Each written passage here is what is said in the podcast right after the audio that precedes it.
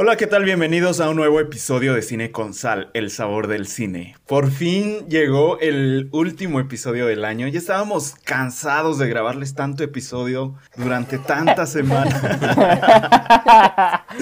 que dijimos, ya queremos que llegue el último, pero no, es que, pues, ¿qué les podemos decir, chicos? Es que, miren, ya es un milagro que estemos aquí. Este, pidan, no sé, un deseo, lo que quieran. Y eh, bueno, Dani no hoy, no está hoy aquí con nosotros. Y Fabo es, es una ilusión, o sea, es una ilusión colectiva. Eh, Fabricio nunca existió realmente. No sé quién es. No, sabemos quién es ese tipo. Pero eh, mi nombre es San Pesqueira, yo estoy aquí hoy con ustedes y pues tres de mis cinco amigos están aquí. Eh, Debbie Crespo está con nosotros. ¿Cómo estás, Debbie? Hello, muy bien, muy bien, muy contenta de que ya necesitamos vacaciones de tantos episodios. de tanta explotación laboral. Sí, nos explotas mucho, Sam. Emi, Emi Ríos también está con nosotros. ¿Cómo estás, Emi? Muy bien, muy bien, la verdad, muy feliz de estar aquí. Ya, ahora sí ya necesitamos vacaciones, la verdad. Tanto trabajar en, episodios de podcast, de tanto cine. Mucho cine. y finalmente, Efra Camacho, Efréstico, está con nosotros. ¿Cómo estás, Efra? Hola, chicos, ¿cómo están? Yo aquí reportándome desde mi pueblo. vine, vine de, para estar con la familia en las fiestas y no, pues qué diferencia abismal, o sea, se siente raro volver. Pero bueno, aquí ya volviendo con la familia de Cine con Sal y pues no les, sinceramente, yo soy sincero y no les prometo nada para el próximo año. o sea, de que, de que vamos a estar así semanal, no lo creo. Entonces, pidan el deseo como diga Sam. Exacto, exactamente. Sí, ya cada vez que vean esa notificación de Cine con Sal es un deseo así de que luego, luego, porque no sabemos cuándo se vuelva a repetir, pero aquí estamos. Valoren los episodios, pues por favor.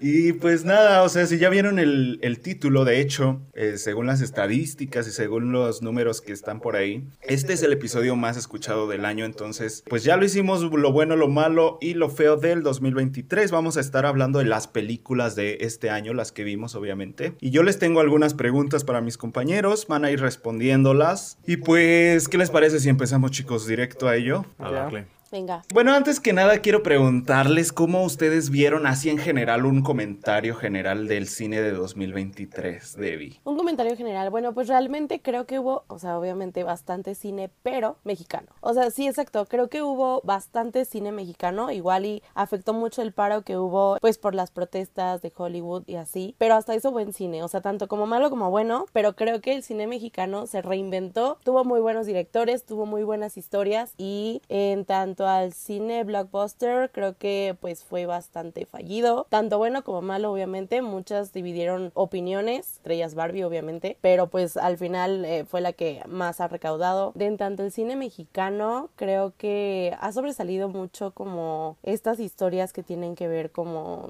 no recuerdo el nombre, la, donde sale Eugenio Derbez, ¿me recuerdan el nombre? Radical. Ajá, Radical. Empezó con Sobreviviendo a mis 15 también, etcétera. Creo que es un gran avance para el cine mexicano. Espero que el próximo año, que ya falta mucho, ¿verdad? Continúen haciendo este tipo de historias. Heroico, creo que se llama, también. Huesera, tanto en el cine de terror. No sé, a mí me gustó mucho ese avance que tuvimos. Creo que sirvió un poquito que pues también estuviera el paro. Pues nada, a mí me encantó todo lo que vivimos en el cine y pues nada, estoy muy contenta por eso. Eh, aunque hubo un gran paro y creo que al menos en noticias de cine como que se sintió medio vacío la mitad del año, como que no sabíamos a dónde iba, cómo iba a quedar la industria y no sé, por lo general como que siempre ando consumiendo como que noticias de cine y esta vez no hubo muchas, como que no me daban buena espina de lo que iba a pasar en el futuro, pero honestamente siento que fue un año bastante interesante, al menos las películas que más esperaba me dieron lo que quería, Oppenheimer es el, el exponente perfecto y, y sí, justo no, no, me había puesto a pensar lo que dijo Debbie, sí es cierto, tuvimos un muy buen cine mexicano y eso es este, pues bueno, yo creo que para todos nosotros, porque normalmente es como algo que siempre uno se queja, ¿no? De que el cine, ah, sí, cine mexicano, otra vez la misma comedia barata, otra vez la misma comedia barata. Y no, creo que este año hubo bastantes, bastantes opciones para ver y en cantidad de muchas favoritas, creo que no hubo tantas. Más que nada porque creo que mis favoritas van a llegar hasta el otro año, pero ya veremos. Yo sí voy a venir con un comentario más negativo.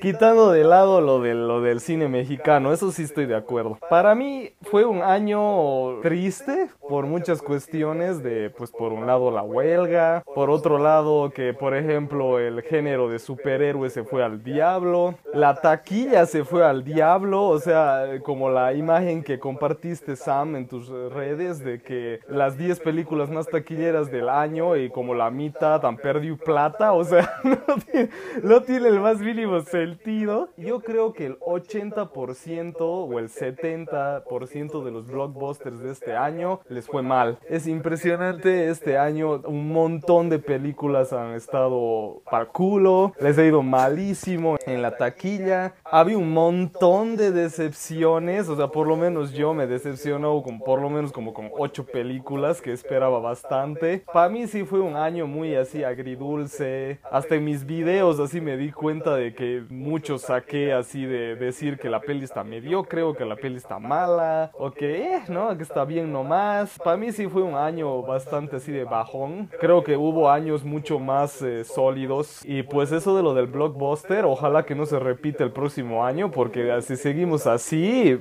no sé qué hará Hollywood, tendrá que despertar y comenzar a hacer cosas originales. Por ahí, ahí entra perfecto esta frase de no hay mal que por bien no venga, así que quién sabe, ya veremos. A ver, en lo del cine mexicano estoy 100% de acuerdo, porque no solamente algo que pasó en otros años es que a veces había cine mexicano más independiente o un poco más dramático, que decías, bueno, sí es bueno, pero en el cine comercial mexicano incluso hubo propuestas buenas este año, así de que es raro que el cine comercial mexicano tenga películas que la gente esté de acuerdo con que son buenas, entonces sí estoy de acuerdo con eso. Y hay un género que por lo menos yo noté que sobresalió de entre todo lo que dijo ya Efra, que sí fue deficiente un poco. Para mí creo que fue la comedia. Yo vi por lo menos unas 8 o 9 películas de comedia que me gustaron bastante. Y dije, mm, como que la comedia estuvo bien. El único problema es que muchas de esas películas se fueron directo a streaming. O sea, no vieron los cines o no son películas que hicieron muchísima taquilla, ¿sabes? O a lo mejor incluso ni siquiera están en una plataforma, ya así decirlo. Entonces son películas que a lo mejor no tuvieron mucha luz, pero como género creo que en unos años vas a voltear a decir, oh, ¿de qué año es esta película de comedia tan buena? Es de 2023. Y la animación igual. Ah, en animación estuvo bien también. Sí. Pero sí estoy de acuerdo y yo creo que estamos viviendo un año revolucionario de cierta forma, ya que los, las películas más taquilleras fueron las del Barbenheimer, Barbie y Oppenheimer. Entonces estamos viendo como otros subgéneros, como por ejemplo los superhéroes o otras películas que habían dominado la década pasada, están pero hay otras películas como estas de películas que se están haciendo sobre productos como Blackberry, Tetris, Barbie, cosas así como que tuvieron como más éxito, ¿sabes? Entonces como que la gente está volteando a ver a otros lados. No sé, siento que es algo bueno hasta cierto punto, pero sí tenemos que pasar por años deficientes como tal vez este año. Pero a ver, vamos a ir directo a las preguntas. La primera pregunta es, y aquí pueden responder con una película o con dos. ¿Cuál fue la película? No necesariamente un disclaimer, no necesariamente es una película que considera en mala. Pero, ¿qué película los decepcionó en 2023? Uf, saquemos la lista. Decepcionado es una palabra muy, muy, muy fuerte. Ay, Dios, che, pareces pavo.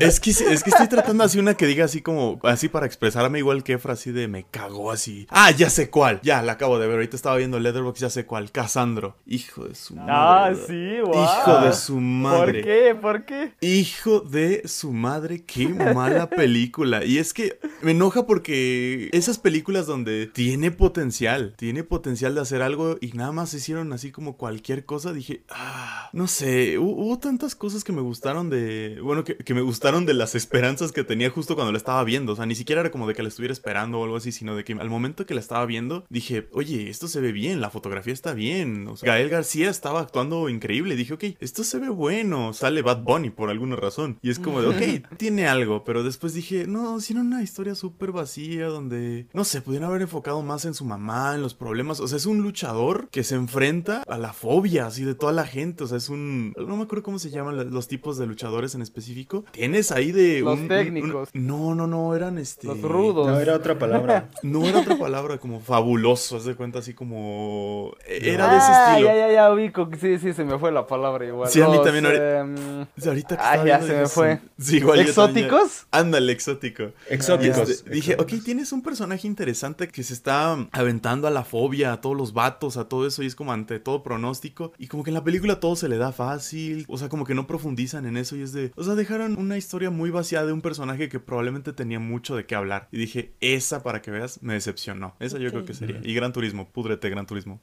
¡Oh! Ya empezamos fuerte, ya empezamos fuerte. Ya ves, Escucha, y esa empecé a checar mi buena, letterbox y es, buena, y es Emi, así no como friegues.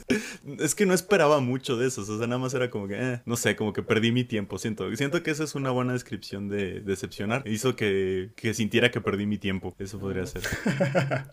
Entonces dirías Casandro y Gran Turismo. Exacto, esos dos. ¿Ya tienes tu respuesta, Debbie? Pues sí, tengo dos. Una es Ah. lógico, o sea, yo esperaba mucho de, esperaba mucho de esta porque soy muy fan de esta, ¿cómo te diré? De esta saga, pero sé que se la abuela, entonces era lógico Uy, que me vas a robar la respuesta. yo esperaba decepcionarme, pero no a ese nivel. Esperaba que Rápido y Furioso 10 no fuera tan mala, Ah, sinceramente, porque genuinamente me gusta mucho esa saga, pero dije, si ya llegaron al espacio, tienen que hacer algo más, o sea, Sí, dije, van a llegar al multiverso porque es lo que le sigue o algo así, pero algo, no, no, o sea, tampoco, o sea, no, pero dije, o sea, ¿qué van a hacer? ¿Qué van a hacer para continuar con toda la historia, para no echar a perder? O sea, ya por lo menos si no están respetando la memoria de Paul Walker, dije, tienen que hacer algo honorable, ¿no? Pues si ya van a dejar como a la otra generación que es como el hijo de Toreto, dije, bueno, igual y ya se ve el crecimiento de este vato, ya, no, pero fue, o sea, totalmente un circo para mí, me estresó, me, dio- me dio ansiedad la película, ya quería que se terminara. Además la pasé muy mal en la función, he de reconocer que ese día fue caótico, fue un desastre, el evento fue totalmente un caos. En la función un niño vomitó y me cayó encima, o sea, todo, todo ¡Ah! mal, no. todo mal en esa función, se los juro. Entonces, para nada mejoró mi experiencia. Terminó la película y yo me fui corriendo porque dije, ya no puedo estar aquí, no puedo con el estrés de seguir viendo esta porquería. O sea, a ese grado me decepcionó. Y a mí me gustaban mucho las de Rápido y Furioso, aunque sé perfectamente que después de las 5, o sea, bye. Esa fue una y de la otra fue Ant-Man and the Wasp Quantumania Claro. Porque pues iban a hacer la presentación, o sea, ya habían hecho la presentación del villano más grande de todo esto, el Loki, pero pues aquí esperaba verlo en acción y fue una historia muy mediocre, con efectos muy mediocres, entonces pues para mí fue una de las grandes decepciones de este año. Entonces dirías que Rápidos y Furiosos 10 y Ant-Man and the Wasp. Ant-Man, Quantumania. Ajá, Ok. Efra. Yo igual tengo dos. Bueno, tengo más, pero agarro dos. claro.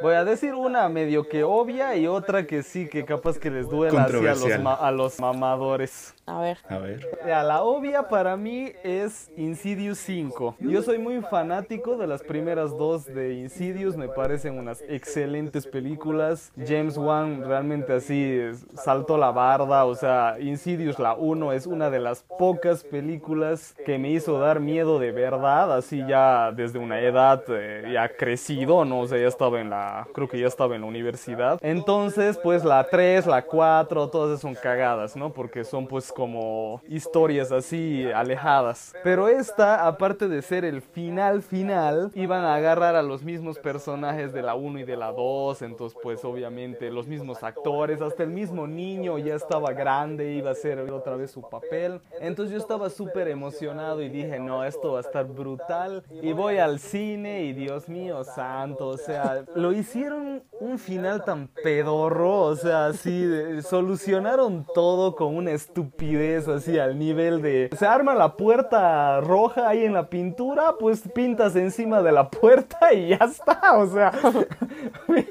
ya está solucionado, el demonio desaparece. Lo peor que pudieron hacer es de que la película es más un coming of age Cool. Con comedia que una película de terror. O sea, eso fue el mayor sacrilegio, la mayor traición a la saga que pudieron hacer. Entonces, una huevada. Y la segunda que me decepcionó un montón, que ya me hizo hasta imputar con el director, es Asteroid City. Realmente qué película, el- la, la- la oración sería qué película más al pedo. Yo pondría así, ¿no? ¿Eh? Película al pedo, Efraín Camacho ahí, ¿no? En los trailers.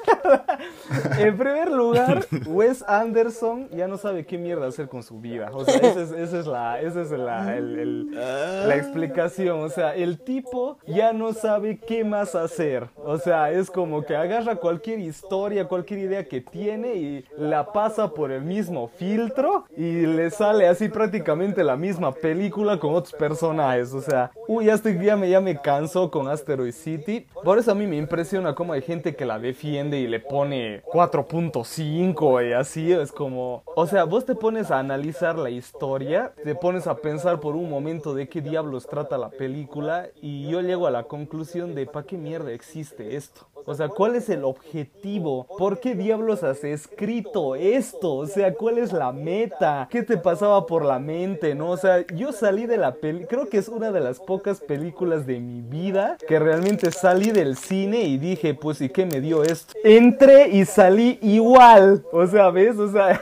ni las peores películas que vi en mi vida me hicieron sentir así. Una de las mayores decepciones y pues por lo menos lo que hizo con Netflix después sí está mejor. O sea, es que por lo menos dice está bonita, interesante, diferente. Pero Asteroid City, o sea, no sé qué carajos quería hacer con eso. Ok. Ok, Asteroid City y Insidious 5. Ajá. Las mías serían, sí, también tengo dos. Una sería Bo is Afraid de Ari Aster.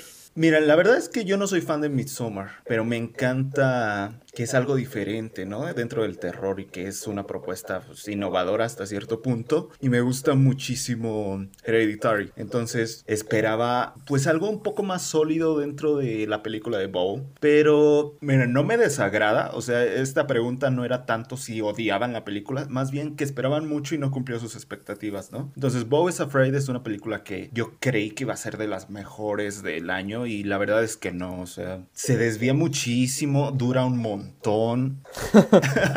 y de hecho, la segunda película que voy a decir también dura muchísimo y es Que Viva México. Ah, y también esperaba algo de esa, también esperaba algo de esa película por el hecho de que Luis Estrada, y la verdad es que sus películas me gustan, o sea, no soy el más grande fan de Luis Estrada, pero me gustan, me gusta la crítica política que hace, pero acá todo parece una parodia, o sea, todo es una parodia repetitiva, con chistes malos, con personajes caricaturizados, que dura de más, así, esta sí la sentí eterna, eterna, o sea, no veía la hora en que se acabara Que Viva México, fue una de las decepciones, y esta la verdad sí la odié, esta sí la odié. Entonces sí sería Que Viva México y Bo is Afraid. Vamos con la segunda pregunta. Vamos a ver si David ya tiene una respuesta. no, pues a ver, la pregunta.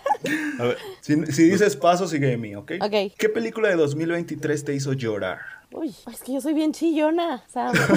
Sam, soy muy chillona. Hay una, hago mención especial, la estrenó Sony, fue para prensa, no fue muy mencionada realmente. Se llama, recientemente se estrenó en HBO Max. Se ¿La de Margaret? Ándale, es que se me fue el nombre. Esa Estás ahí, Dios. Soy yo, soy Margaret. yo Margaret. Ah. Me llegó igual y un poco por temas personales, familiares. Igual no a ese grado, pero creo que es una historia pues blanca, pero que toca temas muy profundos de religión. Estar como en ese conflicto familiar de que la familia de parte de mi papá o de la familia de parte de mi mamá tienen religiones diferentes y quieren que yo ejerza las dos o una en específico y si no me dejan de hablar y si no me pierdo o no conozco a mi pariente por ese tipo de temas. Creo que el tema de la religión de por sí ya es controversial. De por sí lo mencionas en algún video y te atacan por algún lado o incluso en una cena familiar o incluso en una cita. O sea, es como Sí. ah, cuidado con ese tema de religión y hasta en política, ¿no? O sea, son como esos dos. Y esta, esta película está tan bien explicada desde el punto de vista de una niña que te hace empatizar mucho con ella. Y además, pues la mamá es Regina George de Mean Girls.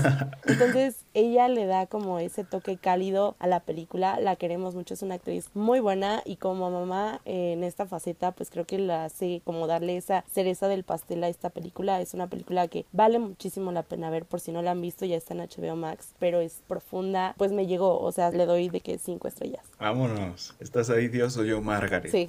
Mimi. a mí fácil y la vi apenas, de hecho. Iba a decir otras de 2022, pero creo que sería hacer trampa. Es que lo malo es que llegan tarde. Por ejemplo, las que más me gustan de este año probablemente van a llegar el otro año y no las voy a poder mencionar el otro año porque es como, no, esas son del otro año. Pero una que me sorprendió mucho y honestamente no pensé que fuera a estar tan buena. Sabía que iba a estar buena, pero no tanto es Totem de Lila Avilés, la mexicana que van a mandar a los Oscars. Eh, no sé, siento que es una de esas películas que probablemente algunas personas digan que no pasa nada, que es aburrida, que es una historia más, pero a mí la verdad creo que me encantó la manera en que retratan uno la niñez y luego la inocencia, porque empaticé mucho porque en mi familia también desde chiquito como que me expuse mucho al tema de las enfermedades y todas las cosas de la familia y que esta película te retrate tanto de la familia, porque esa es una parte que yo no vi, yo a mi familia yo no la vi y eso me impresionó como los actores cuando se acercan a los niños es como ellos están bien, o sea, no pasa nada, pero el momento en que ves el fondo así de la familia como están así en crisis, dije, esa fue mi familia. Me encantó la parte de la niña porque es como la inocencia, o sea, tú quieres saber, o sea, te dicen, ah, ¿por qué no puedo pasar a ver a mi papá? ¿Por qué no puedo hacer esto? ¿Por qué? Y es como, no, o sea, te tratamos de cuidar, no seas así. Hay una frase donde me quebré así de, dije, hijo, están la familia y está el papá, o sea, se olvidan todo del mundo, o sea, se olvidan de que existe esa problemática que tienen que no les voy a decir. Llega, está el papá, ve el show que le hacen de cumpleaños y todo, llega el pastel y su hermana le dice, pandeate, pero no te me quiebres. Ahí fue cuando dije, mm. no, me puso la piel chinita porque dije, qué bonita frase, puedes así estar vulnerable todo eso, pero no te me quiebres por tu hija, ¿sabes? Entonces dije, qué bonita película y cuando salí sí salí así como de... Mm,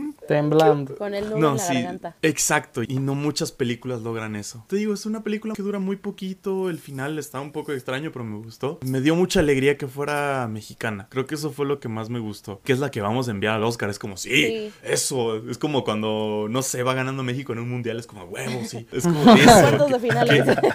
es como, sí, ya pasamos a semifinal, cosa que nunca ha pasado, pero no sé, me dio mucha alegría y qué bueno que se está haciendo este tipo de cine. Muy bonita. Y si no la han visto, dense la oportunidad ahorita que está en cines que antes de que la quiten porque en serio, en serio vale está mucho en la pena. cines todavía. Creo que tú Sam la viste primero en tu casa, ¿no? Primero. Sí, yo la vi por ahí, pero según yo todavía sigue en algunos cines. Mm. Efra. Yo voy a decir dos porque una, una es así muy fácil de hacerte llorar y la otra es que sí me sorprendí, no me imaginaba que iba a llorar. La fácil es esta con Tom Hanks que salió a principio de año, eh, la de mi vecino gruñón, era en español. Eh, pues es de esas películas que pues obligatoriamente te manipulan, ¿no? Como estaba esa frase de moda este año. Es de esas pelis que te manipulan con la música y, el melodrama, pues entonces está difícil que no llores, ¿no? Sí. Pues no quiero spoilear qué pasa. Lloré muchísimo con esa también. Sí, esa película, fíjate, hace llorar, o sea, tienes que ser muy, no sé, tienes que estar de mal humor para que no llores, yo creo. Pero la otra que no me esperaba para nada fue Blue Beetle.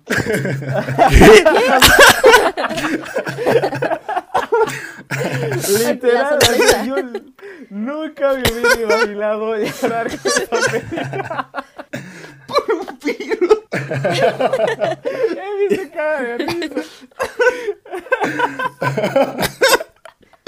Pero, ya, ya, ya, ya, voy a mutearme porque si no. Es que Blue Beetle o sea, por lo menos a mi gusto, porque ya sabemos que a Debbie no, Blue Beetle sí te enmarca o te pinta muy bien a cómo es una familia latina. Ah. Entonces, yo sí me metí muy de lleno a la historia, sí empaticé demasiado con los personajes. Entonces, cuando pasa todo lo del papá, ah, no, no, en sí lloré dos veces, ¿cierto?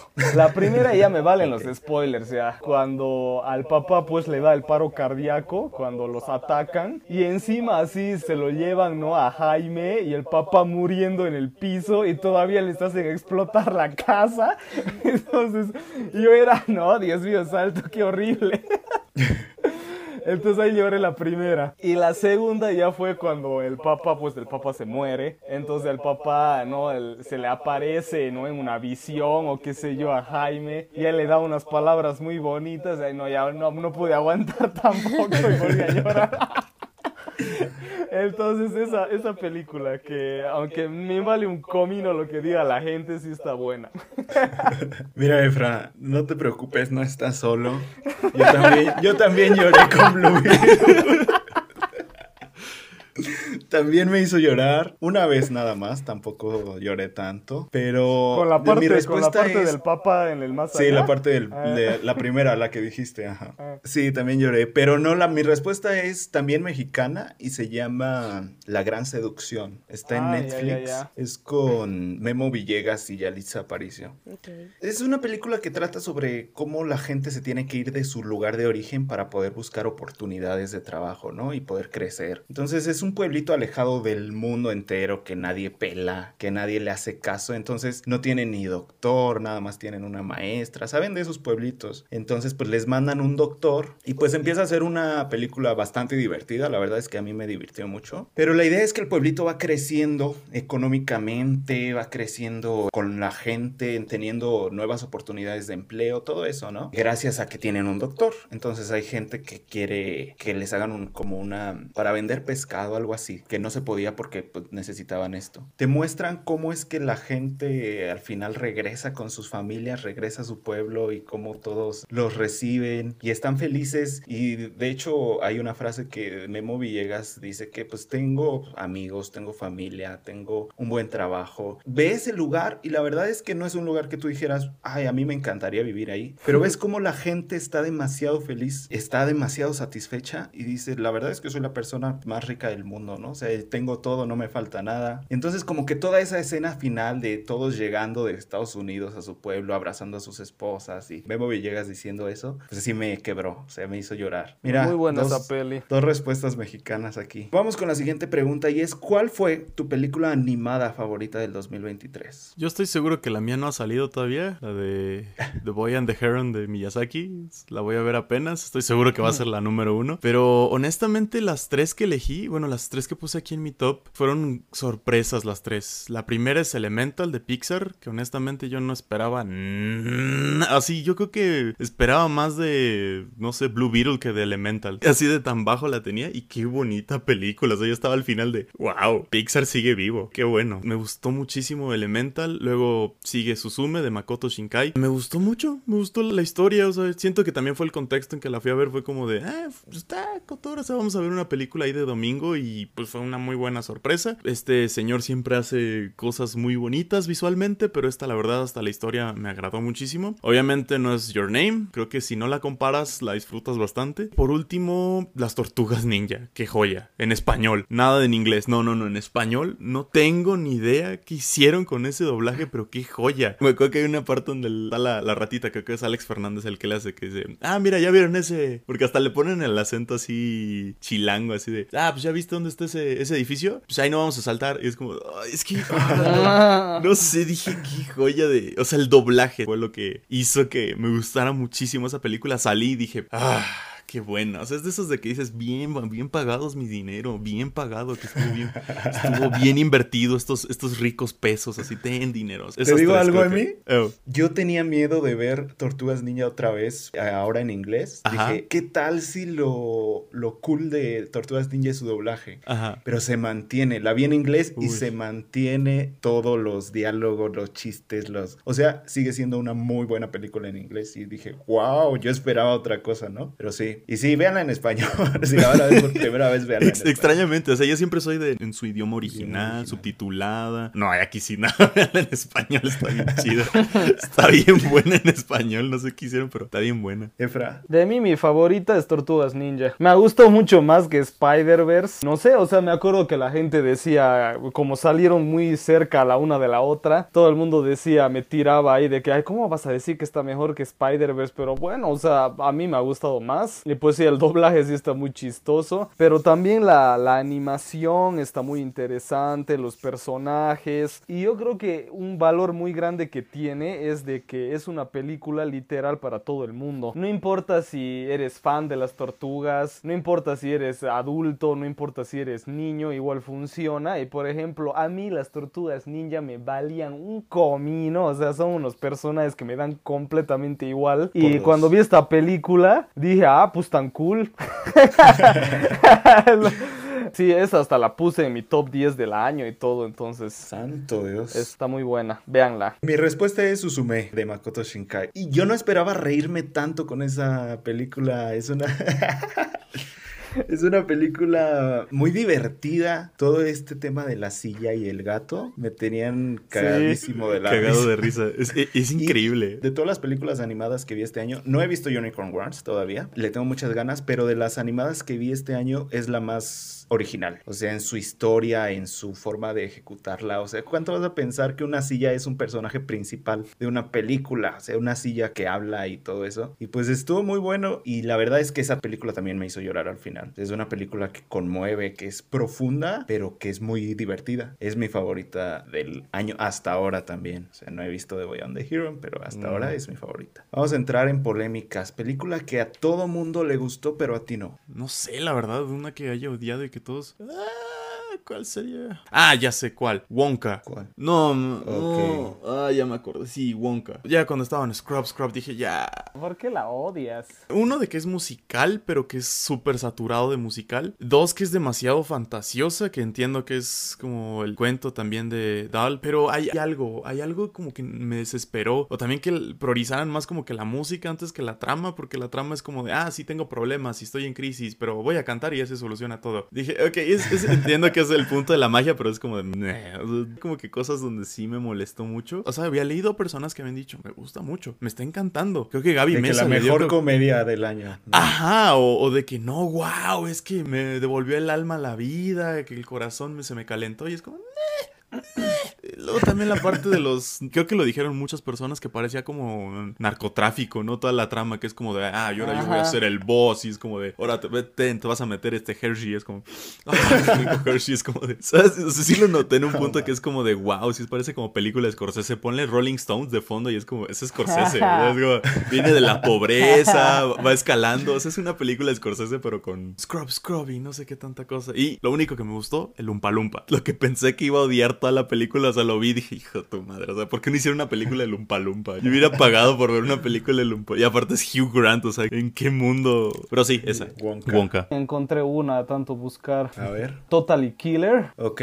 No sé si ubican que es con esta chica que hace Sabrina de Netflix. Es como un slasher de comedia, ¿no? Es un slasher de comedia con viajes en el tiempo. Mm. Y mira, yo sabes que a mí me encanta todo lo que sea de crimen, todo lo que sea de viajes en el tiempo y cosas así. Y claro, esta chica, la actriz, ella actúa bien, me gusta. Entonces cuando yo me enteré que iba a ver esto y que todavía era de Bloomhouse y todo, dije, ah, no, puede estar cool. Salieron las primeras críticas, todo el mundo le tiraba flores, tiene hasta en Rotten Tomatoes tiene súper bien, etcétera. Veo la película y me quedé así como que qué diablos le ven a esto, porque no es mala, pero mi problema es de que es prácticamente Happy Death Day, ¿no? Feliz día de tu muerte con Volver al futuro. O sea, literal los guionistas fueron tan flojos que agarraron dos películas y dijeron, bueno, la combinamos, creamos personajes nuevos y ya está, pues no, guion fácil. Y lo peor es de que Feliz Día de tu Muerte también es de Blumhouse. Entonces como que haces refrito de tu propia película para sacar otra con otro nombre. O sea, no sé, me pareció así como que, Dios mío, piénsenlo un poquito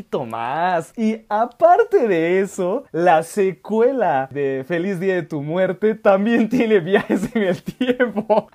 Entonces te pones a pensar y dices, es el refrito del refrito del refrito. Pero a la gente le encantó y vos ves la historia y ni siquiera tiene nada nuevo. O sea, es como que es el mismo slasher de siempre, con la final girl y el tipo de la máscara con cuchillo y que las persiguen y bla bla bla, ¿no? Y así me pareció. Y bueno, y es copia de Volver al Futuro en el sentido de que pues la matan a la mamá de la protagonista, la protagonista viaja en el tiempo para salvarla y se encuentra con la mamá versión joven. No entiendo por qué la gente eh, le ha encantado tanto la película. A ver, yo tampoco entiendo por qué a la gente le encantaron estas películas. Y es que sí, a la mayoría le encantaron. Y yo soy la minoría aquí. Mira, la primera es Bottoms, que es una Ah, comedia. ya, ah, ya, esa es una buena opción igual. A mí Bottoms me cagó y la vi dos veces porque dije, a lo mejor hay algo que no estoy viendo. Hay algo Sam que... ve aquí un disclaimer, yo porque lo sigo en Letterboxd, Sam ve todas las malditas películas dos veces. Sí. Dice, esto no puede ser de la misma persona que hizo Shiva Baby. Tengo que volver a verlo. Claro, claro, de hecho, de hecho pensé eso. Y es que mira, yo tengo una teoría y es que, bueno, no teoría, más bien es lo que leí, de que es que como es una película que refleja como estas películas muy exitosas de los 2000, comedias tipo Mean Girls, eh, Superbad, como de ese tipo de películas medio tontas pero divertidas, dije, pues hay gente que extraña ese cine, ¿no? Extraña esas comedias y entonces al ver Bottoms o al ver, por ejemplo, la película con Jennifer Lawrence, que también fue comedia, pues como que dicen, otra vez estas películas están reviviendo el cine. Pero la verdad es que la película se me hace muy tonta, o sea, se me hace como que con chistes muy estúpidos, si debe ser la palabra, muy idiotas. Bueno, la trama es que estas son dos chicas lesbianas que no agarran nada, o sea, no agarran nada y ya van, creo, el a ir a la, COVID. a la universidad o algo así. Y entonces hacen un club de pelea para poder acostarse con las chicas. Entonces son estas dos chicas perdedoras que hacen esto. Pero la verdad es que no, nunca me atrapó, nunca me gustó la historia, nunca me dio risa. Veo que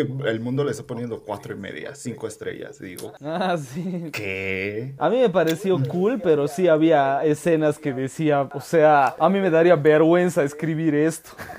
Sí, una comedia X para mí. Rara. Y esta, Sí, sí, sí. esta me voy a meter en terrenos más pedregosos porque creo que a ustedes tres sí les gustó. Uh, Oppenheimer, no sé. La, mira, la primera vez que la vi no me gustó, pero la segunda vez que la vi me gustó menos. Entonces dije, confirmo que, que no, no me gusta y es Guardianes de la Galaxia 3.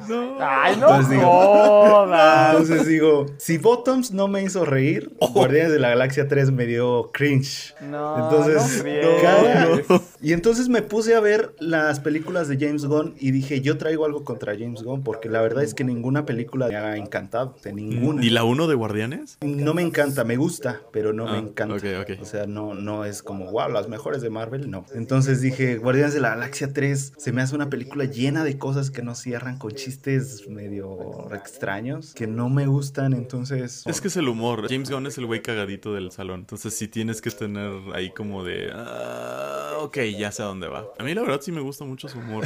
En Guardianes sí tenía miedo porque dije... Ay, es una trilogía. Marvel no está en su mejor tiempo. ¿Qué vas a hacer, güey? O sea, te van a dejar hacer lo que tú quieras. Y a mí honestamente sí me hizo muy bien. O sea, sí me hizo muy bien manejada. Cómo está todo. Y dije, mira, es una película que es individual de, de todo.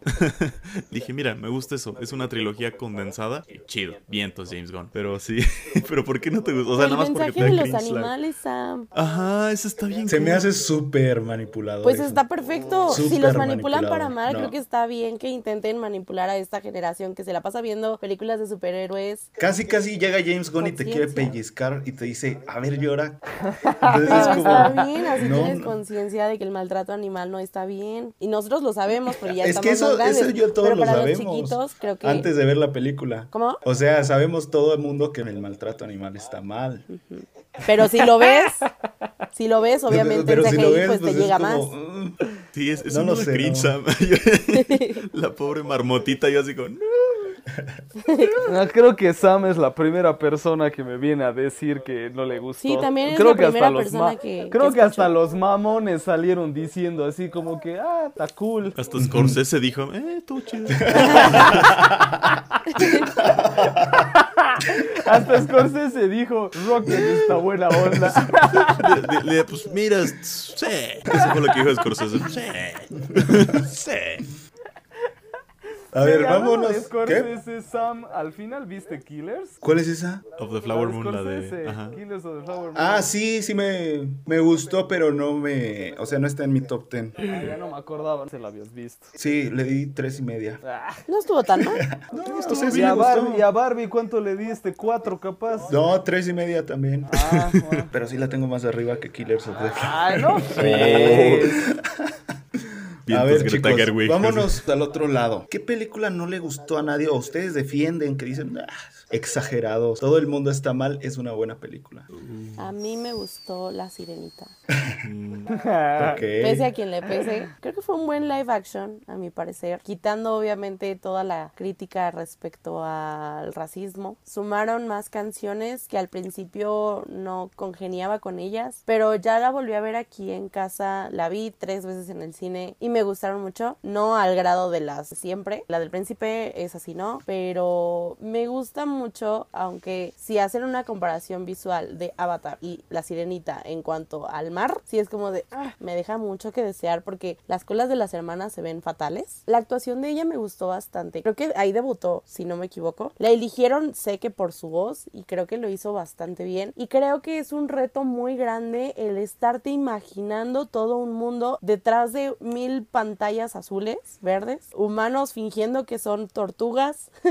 Para mí fue una un buen live action, fue una buena película contada de manera linda para nuevas generaciones, hizo que se identificaran muchas personas de color y eso unió un poquito más, tanto unió como desunió, ¿no? Porque pues obviamente los blancos privilegiados estaban eh, súper en contra de esta película por el cambio de color de la protagonista. Yo digo, quedó bien por la actriz que canta bastante bien, si la vieron en inglés, tiene una voz espectacular y en cine se escuchaba hermosa la voz. Obviamente le falta mucho todavía como actriz, pero creo que su inocencia lo proyecta bastante bien. Me pareció bastante creíble, bastante linda. Hay muchos que se me van a echar encima, obviamente, porque hay mucha gente que no le gustó. Es de mis live actions favoritos de princesas. Emi. No sé si mucha gente lo odió. Me gustó más de lo que como que el promedio le gustó, que es la de Jennifer Lawrence con esta comedia, ya no me acuerdo. Hazme el favor. Ándale, Hazme el ándale.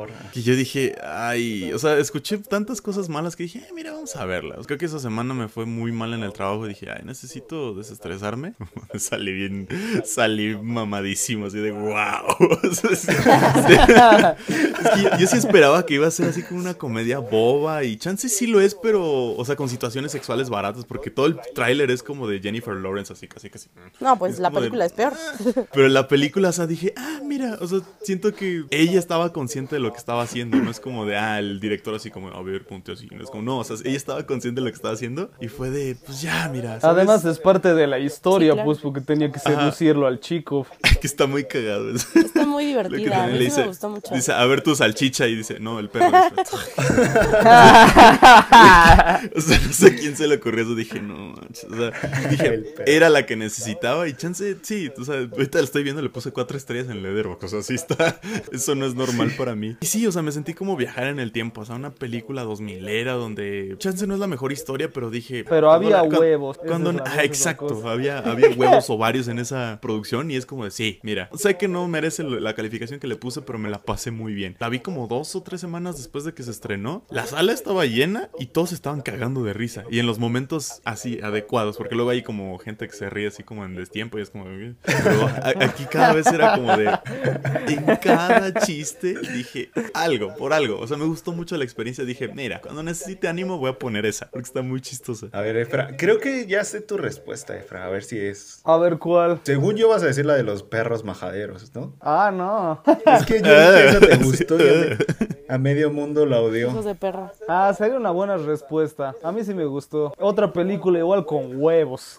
Yo podría decir dos, podría decir dejar el mundo atrás porque me tiraron un hate, así, un hate, así en todas las redes, o sea, en todo lugar donde subí el video. Pues a mí me parece una joya la película. Entonces sí es como que llegó a ese extremo, ¿no? Pero para dar otra, para no repetir, por ejemplo, me pasó un poco igual con Napoleón. Ah, O claro. sea, Napoleón a mí me parece una buena película y hay mucha gente que, o sea, escucho lo que dicen y yo me pregunto qué película vieron, ¿no? O sea, ese nivel de que no sé por qué dicen esas cosas. Por ejemplo, una de las cosas que más escuché es de que supuestamente Napoleón queda como un imbécil, que no tiene nada de conquistador, que parece un loco, un cobarde y así un montón de cosas malas así contra lo que hizo Joaquín Phoenix y yo era así como que ¿pero qué película vieron? O sea, sí sale como alguien raro, pero sí me pareció un conquistador, un tipo que le valía un montón de cosas y era como que yo quiero ir ahí y me vale, ¿no? Y por ejemplo, este tema de que era muy berrinchudo, yo desde niño sé que Napoleón era berrinchudo porque en todo lado lo mostraban así y me encantaban las respuestas que dice Ridley Scott, ¿no? Es como que vos estabas ahí, carajo, antes no, pues te calles.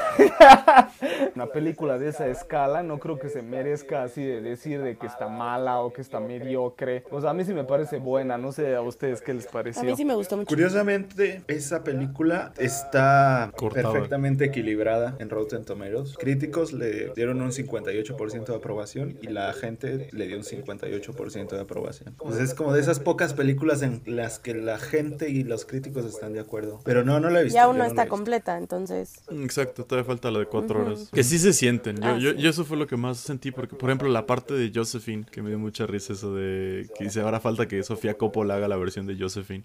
Ah, sí. me dio mucha risa eso. Porque sí faltó. O sea, sí faltó muchísimo. Eso, el discurso final que le hice y es como. mm, O sea, ¿sabes? Como que no se siente tan orgánico. Siento que hayan trabajado tanto para que se dé ese discurso al final y lo sientas. A mí me gustó porque siento que incluso no es tan históricamente pues acorde a lo de la historia y siento que ninguna película debe serlo. O sea, siento que eso también es como que mucho siempre atacan mucho esa mucho de parte. una película, ¿no? Ajá, y que se ponga como de que no, es que tiene que ser así hi- históricamente como pasó. No, o sea, a mí me gusta que también como que le den su toque. A mí me gustó, de hecho, eso de que fuera también como un poco cómica y de que hiciera sonidos de perrito cuando le decía a Josephine. Es como, ok, sí, entiendo. Es como, sí, eso es eh, libertad creativa y todo eso. No es como si a la familia de Napoleón se fuera a enojar por eso o algo así. Como, no, o sea, todos saben quién es Napoleón, todos saben esa figura. Es como, pues también, como los de, como los de aquí que se enojaron por poner a Zapata en, pusieran así muy afeminado en, en Bellas Artes. Igual me imaginé así como la familia de, de Napoleón es como, no, es que nuestro general tiene que ser machote y todo eso. Ay, cállate.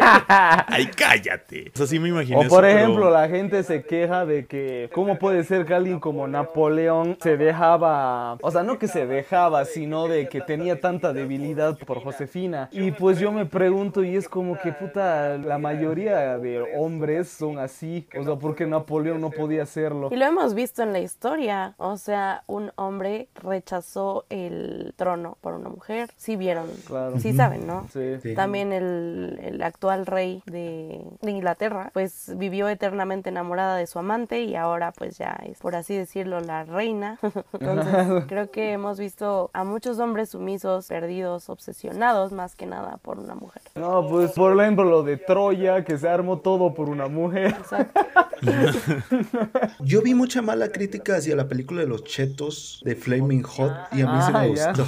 A mí me... Está cool. Sí, está divertida, está divertida. No es la gran película del año, pero a mí me gustó, a mí me gustó mucho. O sea, es un drama, lo mismo que hizo, no sé, históricamente no es preciso y bla, bla, bla. Pero es una buena película de superación y todo eso. Con buen mensaje. Y, y es lo divertida. importante, ajá. Pues O sea, sí. te, te pasas sí, un buen rato, gente buen no- mensaje. No le gustó. A ver, vámonos a lo peor de lo peor, hacia lo, a las profundidades de la escoria De la humana. caca. Emi, ¿tú tienes algo que decir? Sí, yo, bueno, bueno, es que no sé. O sea, sí recomendaría a Wonka verla porque no es. O sea, nada más. siento, que, siento que es mi gusto personal de que no. Ajá, exacto. Es como el espíritu, esas cosas, ilusionarias, esas cosas. Pero no sé, a mí no me gustó nada. Yo creo que Gran Turismo. O sea, Gran Turismo es insufrible. Yo salí, Ay, Dios mío. yo salí está de. O sea, lo, lo más chistoso es que salí de esa película queriendo ver Ford contra Ferrari. Dije, no necesito carreras chidas, necesito emoción, no como de. Lo peor es que me dio mucha risa porque la fui a ver con mi papá y le dije, qué jalada, ¿no? Eso es una mamada. Eso ni de pedo pasó y luego pasó en una historia real y fue como.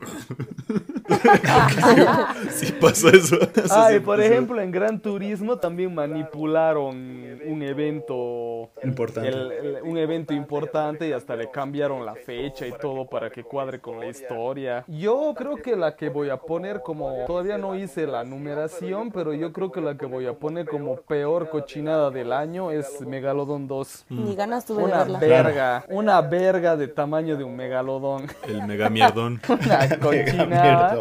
Una, por- una porquería así. Es que la película peca de una de las cosas más pésimas que puedes hacer. Yo siempre digo esto, ¿no? Si vas a hacer una película de comedia y no da risa, o sea, pues es que la cagaste a niveles estratosféricos. Y en este caso es como que haces una película de acción aburrida, con megalodones y un pulpo gigante y la haces aburrida. O sea, es impresionante. Mitad película estás así y de la otra mitad son jaladas sacadas de no sé dónde. Entonces, no, creo que es una de las pocas películas en mi vida que yo ya era así en la sala. Dios, sácame de aquí. o sea, que se acabe. Por favor.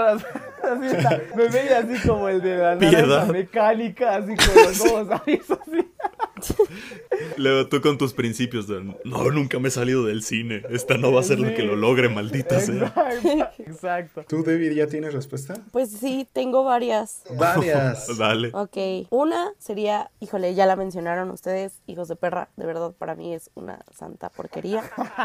Si les gusta su humor, pues igual y sí, pero si son como que de otro tipo de humor, no tan vulgar, considero yo, no la vean. Peter Pan y Wendy se me hizo una otra de las porquerías que sacó Disney. Creo que esta le gana a todas. Se llama Locas en Apuros, la estrenó Corazón Films. Dios, es igual. ¿Locas en apuros? Ay, sí, no, no, no, de verdad, yo dije que, No, que creo que no sé cuál. que estoy viendo. No, qué bueno que no sabes. de verdad, es una comedia igual bastante vulgar, excesivamente con humor gringo. Y el humor gringo yo no conecto con él. Mm, mm, mm. Y el doblaje tampoco ayuda. ¿Cómo dices que se llama? Locas en apuros. Ah, ¿no es Joyride? A ver, déjame Esa, ver. Esa, esa. ¿Sí es esa? Uh, yo también la odié. Sí, o sea, de verdad, los chistes son súper exagerados, las Sí. actrices actúan horrible, la historia es una tontería, no hay nada que rescate de esa película. De verdad, para mí fue una pérdida de tiempo. Y, y, y la nueva versión del Grinch, que es como parte de las de Winnie Pooh, de estas... Sí, se llama Ming de Wan, Wing algo Wan, así, ¿no? Ajá. No, o sea... Terrible. Sí, no. Igual de basura que Winnie Pooh. Awesome. La mía es mexicana, Divina Señal, así se llama. Les voy a decir Ah, quién, ap- no, les voy a decir quién pues, aparece. ah, Adrián sí. Uribe. Bueno, es Adrián Uribe y Memo Villegas. Pero la historia no tiene ni pies ni cabeza. Sí. Parecen sketch de la hora pico, pegados así de que, ¿ahora qué vamos a hacer? Es que como que tienen mucho dinero y no saben qué hacer con él. Memo Villegas y Adrián Uribe. Entonces están viendo, pues, ¿a quién ayudamos? Y así. Se la pasan en la calle comprando que una frutita, que no sé qué, algodón de azúcar. Y disfrazados de monjas. Y disfrazados de No mo- manches. güey, O sea, está horrible. No, manches. Luego sale una chica que se quiere robar como un vestido, de- Vestido. De, 15 años. 15. Así corriendo, que agárrenla, agárrenla. Entonces ellos van y hay que ayudarla. Entonces van tras la chica y le dicen, nosotros te pagamos tu fiesta de 15 años. Entonces se comienza a hacer como una subtrama de esa, de esa chica. No tiene ni nada de interesante, no- ni siquiera tiene nada que ver con la historia. Y se lleva como media hora la fiesta de 15 años.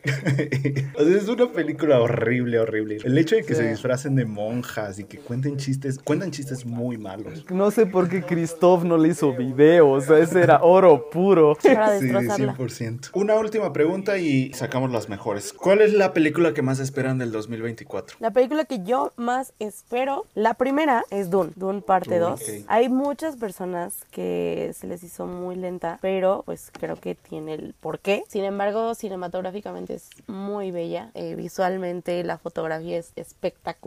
Yo la vi en una sala donde el sonido era envolvente y es una maravilla. Timothy, híjole, creo que es el mejor actor que tiene nuestra generación. Zendaya, ni se diga. Quiero ver a Austin Butler de villano porque esa caracterización que tiene, por ejemplo, por lo que se ha visto en el tráiler, se ve espectacular. Y ya se viene mucha guerra, entonces espero mucho de esta película. También espero mucho Deadpool, Deadpool 3. Creo que ya hay varias fotografías que han dado los medios, hay muchas falsas. Incluso ya hasta que Ryan haya dicho dejen de, de filtrar las imágenes para que sea una sorpresa. Incluso creo que van a meter hasta personajes que ni siquiera van a salir para confundir a la gente y tenernos así. Temo mucho por esa película porque siento que está creando expectativas y ya saben que cuando las expectativas se alzan, pues al final termina siendo un fracaso. Como con Doctor Strange. Exacto. Pero confío mucho porque el humor de Deadpool es bastante bien recibido. Me gusta mucho ese personaje, me da mucha risa. Esa es la que espero también. Son de mis dos películas más esperadas. Sinceramente, casi las únicas. Porque estoy un poco decepcionada por lo que se viene para el 2024, ya que la mayoría son secuelas. O sea, sí, yo puse una secuela, ¿no? Pero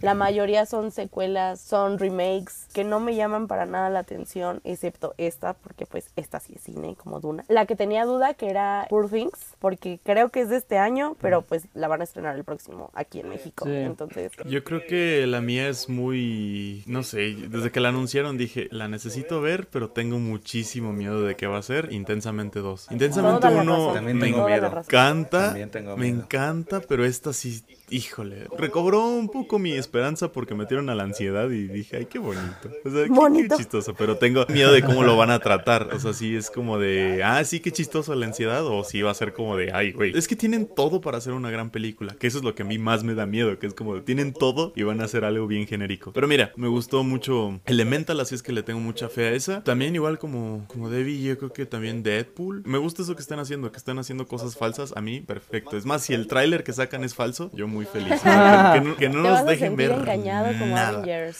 Infinity War. Ah, exacto. De que Hulk estaba Sí, en la cierto. pelea. Así, eso para que veas se me hace como bien. O sea, me gusta que en el tráiler sea como de, no manches, va a. Y luego en la película es totalmente diferente, no tiene nada que ver. Es como, bueno, mientras hagan un buen producto, creo que eso está bien. También las de Oscars, las que no se estrenaron en... Todas las que van para Oscar, como también Poor Things, eh, Anatomía de una Caída, que ganó Khan. No, eso sí, siempre la que gana Khan siempre es como, tengo que verla. No sé por qué ganó, pero tengo que verla. Y esa se me ha antojado muchísimo. ¿Qué otra? Bueno, creo que esa dijeron, ¿no? Que la de Holdovers va a llegar hasta el otro año. Entonces sí, todas, todas esas que van a llegar el otro año. Intensamente, Deadpool y Anatomía de una Caída. Bueno, obviamente sí, Doom parte 2, esa sería una. Igual me intriga demasiado Gladiador 2. Para mí Gladiador 1 es una de mis películas favoritas de la vida y pues Ridley Scott me encanta, o sea, hasta las películas que la gente odia a mí me gustan. Le tengo mucha fe y ahí pues está Paul Mescal, así que ¿qué puede salir mal? Después soy muy fan del Planeta de los Simios, así que estoy muy emocionado por la nueva entrega, que supongo que será nueva trilogía. También Nosferatu, Dios mío santo, Nosferatu tiene una pintona. Y hablando de otro director genio, pues también sale Mickey 17 de Bon Joon-ho con Robert Pattinson. Entonces Bon Joon-ho igual me vi toda su filmografía, es un maldito genio, entonces esa yo creo que igual va a estar brutal. Y pues obviamente Madame Web, ¿cómo no voy a esperar esa? No. Excelente. Por la trama. Sí, es cierto. Me se había olvidado todo eso, ¿no? ¿Saben qué, chicos? Mira, si a mí me dijeran, haz tu top 5 de tus crushes hollywoodenses, tres están en esa película. Sidney Sweeney. Entonces, entonces digo, pues voy a verla, obviamente. güey. Yo literal, si fuera de broma, solo me interesa por ellas. O sea, literal, no me importa nada más de esa película. Yo ni por ellas. Chingas que me paguen, voy a ver esa mismo. cosa. Esa y cosas. la de Craven va a ser lo mismo. Ah, Craven, sí es cierto. Y después del Craven. juego de Spider-Man, o sea, no le van a llegar a lo que hicieron con el juego de Spider-Man. Solo con ver el tráiler ya sabes que es lo mismo que Morbius. Es lo mismo que Morbius, es lo mismo. Ojalá Sí, la hagan cringe, güey. Nada más para que sea puro memeable. O sea, una película hecha para memes, así. Dije, eso, eso es lo que queremos. Así como, es hora de hacer este. ¿Cómo era el, mo- el Morbin Time? Así, pero es hora de Craven. tú, tú, tú, tú, pongan una Sí. canción memeable o algo. Es que si no va a ser un fracaso. O sea, tendrían que hacer la serie, porque pues Craven es Craven. O sea, Craven sí es uno de los villanos más cañones de Spider-Man y nunca lo han puesto. Y después de lo que hizo eh, los de PlayStation 5, no, manches, no sé qué van a hacer. No, o sea, lo de PlayStation 5 dejó la, la vara muy alta Sí, y no, dejó ya. al Venom de Tom Hardy así en el piso. Cuando acabé el juego me puse a ver Venom 2 porque nunca la había visto. Dije, no mames. Como Venom está de, no, es que yo te amo y es un... es que- ¿Cómo se enoja? Sí, no. Ajá, o sea, él, él entiendo porque sí está cagado, pero sí es como un insulto. güey. O sea, dije, no mames, ¿cómo le hicieron eso a Venom? Cosa- Pues Denis Villeneuve se ha hecho poco a poco de mis directores favoritos así de la vida. Entonces obviamente espero Doom parte 2, porque de hecho es la parte donde ya tiene toda la carnita, todo lo que esperábamos en Doom, desde Doom la primera parte está ya todo en Doom 2, entonces sí. Y yo soy muy fan. Según yo ya es segunda y última parte, entonces espero que sea de lleno No creo, todo. va a ser como tres, ¿no, Efra? ¿Tú ya leíste el libro? No, sí va a ser dos partes. Uh. No más. Esta ya es la última. Claro, en teoría. Claro. Nice, nice. Y soy muy fan de Kung Fu Panda, entonces pues, espero Kung Fu Panda 4. Ah, Y ahora sí, vámonos con la última, y es tu top 3 de todo el 2023. O top 10 ya de una vez. No, Así rápido. tres. no, Top hasta 10 hasta mañana. rápido. Yo, yo ya tengo el 10 rápido. Vámonos. top de lo que se te hizo top mejor tres. o de lo que más te gustó. Eh, no, lo que más te gustó. Ajá, tú, tú, tú, tú top 10. Sí, Mi top 10. totalmente personalizado. Ok, ah, empiezo. ¿Top 10 o top 3? Ah, caray. No, Me lo tres. cambiaron. Tres, tres. Sí, yo sí voy a decir 10. Si quieren decir de... Pero, No, pero porque- sin, sin, sin profundizar nada más así de... Ok. ¿O tú tienes top 10? Top 10. Yo sí tengo top 10. Top 3. Top 3. Ok. Voy a poner Barbie, el Barbenheimer. ¿En el tercer lugar? El Barbenheimer, Oppenheimer y Barbie. Y voy a dejar en. Híjole, es que. ¡ah! ¡Qué coraje! Estoy entre. Híjole, para mí, Guardianes de la Galaxia o John Wick. John, John John Wick Wick. me gustó muchísimo, de verdad. John Wick sí está muy chida. Y fue un buen final. O sea, siento que es un buen final. Sí, si no lo Pues reviven es que- después, Exacto, sí, tienes Ah, razón. Es bueno. un buen final hasta ahora. sí, hasta ahí. Pero sí, creo que creo que ahí, ahí los dejo. Pues prácticamente estas serían sus, tus cuatro películas favoritas Cuatro. del año, ¿no? Excelente. El Barbenheimer vino a revolucionar el mundo del cine. A ver, Emi, top 10 así. Ahí va el top rapidín. 10. Primero, Del, Oppenheimer. del 10 al 4 así. A ver, no, no, de, de hecho van a ser así. No voy a profundizar ¿Ah, porque si no aquí podcast entero. Entonces, Oppenheimer, Totem, La Mexicana, Killers of the Flower Moon, Guardians of the Galaxy, Monster, que ahorita está en, en cines, que es de un director Ah, que se llama Hirokazu Koreda. Increíble, o sea, es como un Rashomon raro, está padre. Si no la han visto, denle, está muy buena. Luego, Talk to Me, que no hablamos de esa, pero me sorprendió bastante. Y eso que yo no soy muy fan del género del terror, pero esa dije a la madre, sí, sí, sí, fue como de. oh, Es que o tiene sea, que haber otro top que- ah, 3 de terror, ¿sabes? Ah, bueno, sí, también top. Esa específico, y, y eso que nunca, casi nunca entra una de terror en mi top, Talk to Me sí estuvo muy Sí. chida. Y más que son de youtubers. Qué inspiradores, la neta, su historia. Luego, Los Cinco Diablos, que es una película que vi en Movie Antier, creo. que Me gustó bastante, es como un resplandor raro. Luego, Elemental, Suzume y Los Tortugas Ninja. Ese es mi top. Vámonos, buen top. A ver, pero ¿cuáles fueron las tres? Las tres primeras. Oppenheimer, Totem y Killers of the Flower Moon, hasta Ah, ahorita. A menos que Ah, llegue, ya, ya, este, no sé, la de Boy and the Heron, que seguro sí va a entrar. No sé, le tengo tanta fe que chance y no entra, que es lo que más me da la tristeza. Y Godzilla también puede entrar, porque Ah, no? sí, cierto, Godzilla. Esa para que veas sí me interesa mucho. Yo me muero de la rabia porque posiblemente conociéndome, esa de Godzilla tenía chances de entrar y no la puedo ver y no va a llegar a Bolivia este año. A ver, Eh, dale, Efra. Yo en tercer lugar tengo... Ahí va a ir dejar el mundo atrás, pero le bajé un puesto. Porque fui a ver La Sociedad de la Nieve Ok. Ok.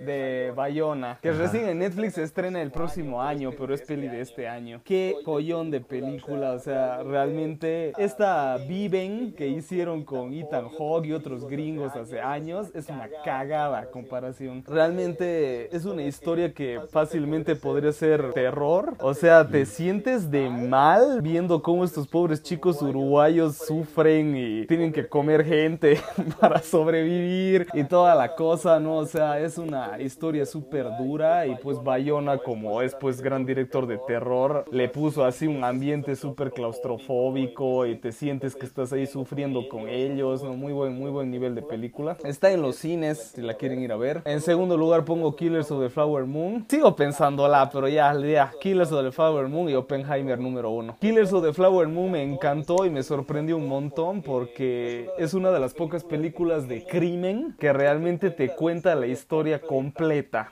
¿A qué me refiero? Que es como que presentación de personajes, la idea y la concepción del crimen, cómo se da el crimen, qué pasa después del crimen, cómo se hace la investigación del crimen, el juicio y así, etcétera, etcétera. O sea, te cuentan absolutamente todo así, paso por paso. Ya hubiera sido colmo que no te contaran todo, ¿no? Con tres horas y Sí. media. Entonces por eso se entiende la duración y pues Papi DiCaprio como siempre, o sea, es para quitarse el sombrero lo que hace ese hombre. Robert De Niro igual, la que hace de la esposa de Leonardo Lily DiCaprio, Gladstone. ella lo hace genial, o sea, eso es una historia que sales asqueado del cine. Sales y dices, mierda, ¿por qué existe gente tan basura en el mundo? Sí. realmente te impacta. Y después Oppenheimer, que o sea, Nolan ya se merece el Oscar solo por el hecho de hacer una película de cómo un tipo hace matemáticas en su pizarra. Una de las mejores películas del año y la volvió. Es un don, yo creo, poder agarrar un tema tan aburrido y volverlo tan entretenido. Porque si a mí me cuentas la historia esa así, solo como si fuera un libro, o si me dijeras así en la clase de historia, pues me duermo. Pero en la película está contada de una forma que te atrapa y te impacta. Y la experiencia en el cine fue también demasiada cosa. Cuando explota la bomba, boludo, o sea, hasta los asientos vibraban, o sea, muy, muy buena joda. Entonces, esas. Voy a hacer lo que hizo Emi. Eso. Del 10 al 4 te los doy así corridas. Número 10, Rotting in the Sun. Está en Movie, Ah, una película ya, ya. mexicana, pero también hablada en inglés, muy buena. Número 9, Sick of Myself o Enferma de mí. También está en Movie, muy recomendada. Número 8, Totem. Número 7, no sé cómo se pronuncia porque según yo está en francés, pero es como pasajes, pasajes. Ah, ya, pas- ya, sí, Passages, sí, sí, la... Sí, Passages. Número 6, no voy a pedirle a nadie que me crea, es mexicana, este Netflix. Ah, ¿te gustó igual ta- Me al nivel que a mí? Me No, encantó, es lo no voy a pedirle máximo. a nadie que me crea. Con esa igual recibí un montón de hate por el mismo tema de mierda. Que no entienden la película, que no saben Yo por las- qué, las cuál es el objetivo de la críticas que- película. sí, las únicas malas críticas que escuché o leí de esa película es que no la entendieron.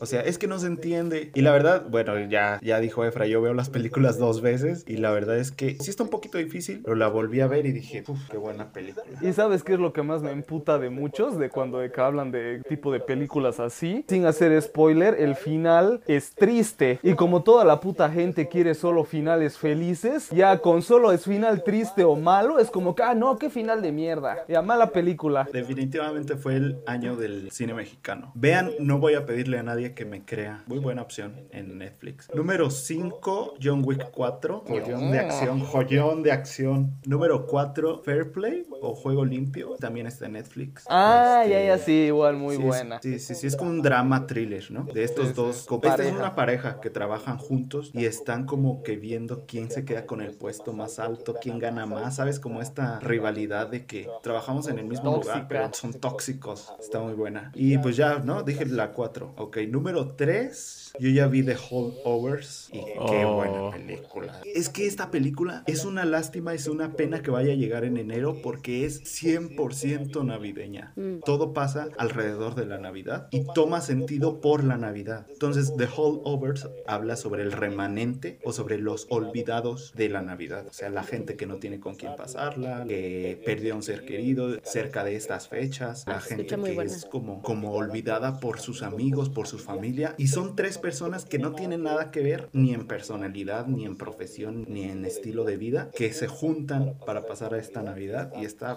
Ay, pásame ese título. delicioso. Sí, es The Holdovers. Los que de- se quedan, ¿no? Creo que se llama en español. Los que se quedan. En español se llaman los que Ahí se luego quedan. nos los mandamos. ¿No, no la has visto anunciada, Debbie? En el cine la pasan mucho.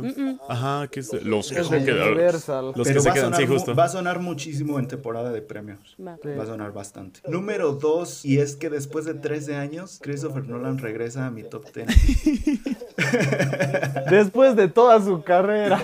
Después de 13 años, Christopher Nolan está en mi top 10 con Oppenheimer. Sí, es un peliculón, peliculón en todo el sentido de la palabra. Y número uno, yo también ya vi Anatomy of a Fall o Anatomía de una caída. Puta. O sea, las actuaciones están- o sea, tiene drama, tiene thriller, tiene suspenso. O sea, es buenísima, buenísima. Anatomía de una caída. Y es que el título es eh, perfecto. Perfecto. Ajá. Perfecto, o sea, es la anatomía de una caída, no solamente en sentido literal, sino en sentido de una familia, en sentido de un matrimonio, en sentido de relaciones, o sea, es la anatomía de, de la decadencia, ¿sabes? En todo el esplendor. Es un accidente, pasó un accidente, alguien se cayó, Es- así empieza la película, entonces van a descubrir si la esposa es culpable. Culpable.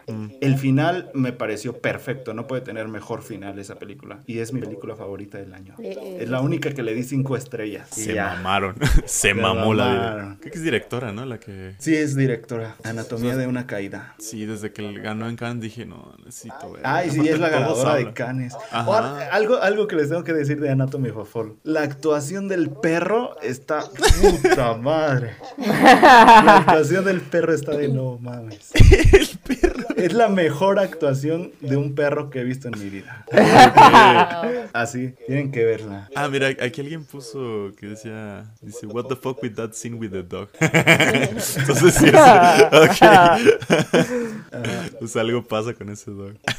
Pero bueno, chicos, terminamos no solamente por hoy, sino por todo el año. Sí. Pues estoy feliz de que hayamos terminado el año, chicos, y de que nos hayamos visto una última vez. Realmente dijimos muchas películas muy buenas y la temporada de premios va a estar Dura. muy reñida. Dura. Nada, chicos, algo que tengan que decir para finalizar. Debbie. Hubo mucho cine, justo como dice Sam, tanto bueno como malo, como un asco, como de risa, como de miedo. Hubo algunas que no, no fueron tan mencionadas, como como igual Blackberry que dijiste hace rato, El poder de los Blackberry. centavos a mí me gustó mucho, que van como tipo El lobo de Wall Street, o sea, historias reales. Y pues nada, espero que el próximo año venga con todo, venga tanto bueno como malo, pero que tengamos mucho de qué hablar, que no haya paros, que el cine continúe, que el cine mexicano siga sobresaliendo. Ojalá que se recupere el cine de superhéroes. Ha decaído bastante, eso me ha dolido mucho ahí a mí porque pues soy seguidora de Marvel desde hace muchísimos, muchísimos años. Espero que el próximo año pues todos tengan la posibilidad de ir varias veces al cine. Sé perfectamente bien que pues muchos como nosotros somos algunos privilegiados de que nos llegan a invitar, pero mucha gente que no tiene la oportunidad de ir muy seguido al cine. Entonces ah, que demos propuestas eh, y críticas honestas para que la gente no se pierda de películas que realmente valen la pena y no se topen con porquerías.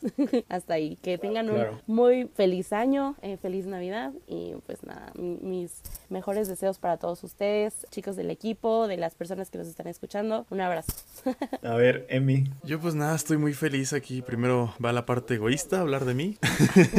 Yo estoy muy feliz de, pues, del proyecto, la verdad, como que siempre sueñas con esto, o sea, como tener un espacio como para hablar de, de algo que te apasiona, algo que te gusta, porque no con todas las personas puedo hacer eso, como que siempre con mis amigos es como, ah, sí, ¿cómo estuvo esto? ¿Cómo estuvo esto? Pero no les puedo decir, ah, ¿y qué te pareció, este, no sé, Passages o Heroico? No, o sea, la mayoría le vale Y encontrar gente como que compartas y tan diferente, porque creo que sí somos muy diferentes todos. Compartir eso, creo que tener un espacio, gracias Sam por, por darme la oportunidad aquí de estar en el espacio.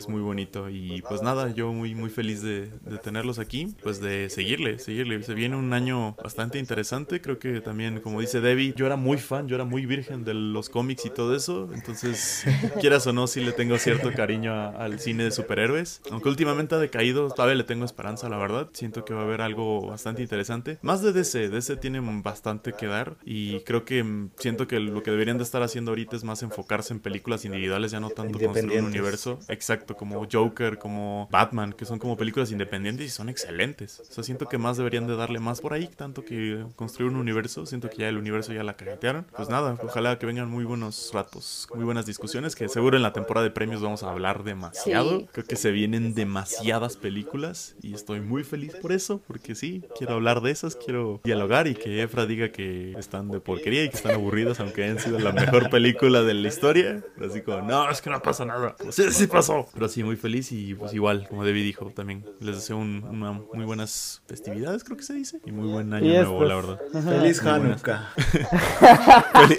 y bueno, y feliz Halloween a todos. Feliz cumpleaños. feliz cumpleaños a todos. De una vez se las adelanto a todos los que cumplen años el otro año. Por si se nos pasa. Feliz cumpleaños. Ya no me, ya no me pidan más. Bueno, muchas gracias a todos los que nos están escuchando por, por escuchar los cinco episodios del año, creo. O fue más, ni idea cuántos fueron. Pero Calidad bueno, antes que cantidad. Exacto. Exacto. Somos aquí ahora el Tom Ford de los podcasts. Claro. Sacamos uno cada siglo. Pero muchísimas gracias por eh, escucharnos. Espero que tengan muy, una muy linda Navidad, que eh, tengan un gran feliz año nuevo. y obviamente que el 2024 sea un excelente año, que les vaya súper bien, que cumplan metas. y si es que alguno de ustedes ha- haya tenido un mal 2023, pues les aseguro que la mala suerte no es para siempre, las más cosas malas no son para siempre, entonces yo creo que el 2024 será mucho mejor para ustedes. Y eso, ¿no? Vayan al cine, aprovechen, si están en México, por mí vayan a ver Godzilla eh, Minus One, vayan a ver el, el chico y la garza, es en español, ¿no? El niño y la garza. El niño y la garza. No voy a poder ver ninguna de esas dos. No llegan aquí. Por lo menos este año no llegan. Así que vayan a ver esas por mí y ahí pues me cuentan. Feliz Navidad para todos ustedes. Jingle bell, jingle bell, jingle bell, jingle bell, motherfucker. Espero que nos podamos ver, aquí se los digo a ustedes, chicos, porque Emi no estuvo esa vez de la fiesta, entonces Mm. tenemos que vernos en 2024. Pues que esté Dani y que esté el otro tipo que no me acuerdo cómo se llama.